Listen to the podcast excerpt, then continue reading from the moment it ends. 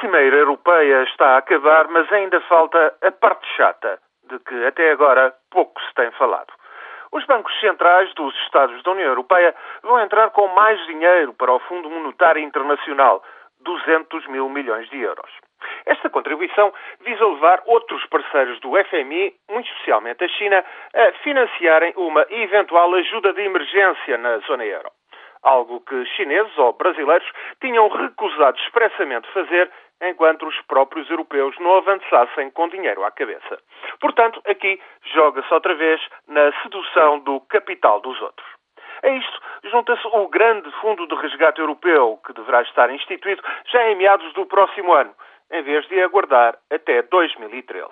A meta é conseguir 500 mil milhões de euros. Mas há um problema. Por causa de veto da Alemanha, o chamado mecanismo de estabilidade permanente estará legalmente impedido de se financiar junto do Banco Central Europeu, que, aliás, irá gerir os fundos de resgate. Daí ser bem possível que continue a faltar dinheiro para acorrer a grandes crises na Itália ou em Espanha. Além disso, em nome da sua independência, o Banco Central Europeu recusa financiar diretamente a dívida dos países do euro, privilegiando a estabilidade do sistema bancário e a contenção da inflação nos 2%.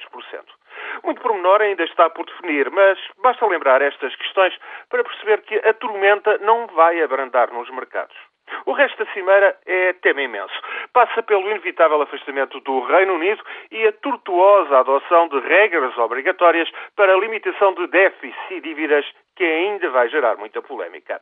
Quanto a perspectivas de crescimento económico, nem vê-las, o que condena irremediavelmente a Grécia e de Portugal é melhor nem falar para não estragar o fim de semana. Aliás, só para descontar as declarações que agora se dizem moderadamente otimistas que alguns líderes europeus possam vir a fazer nos próximos tempos, convém não esquecer certas coisas.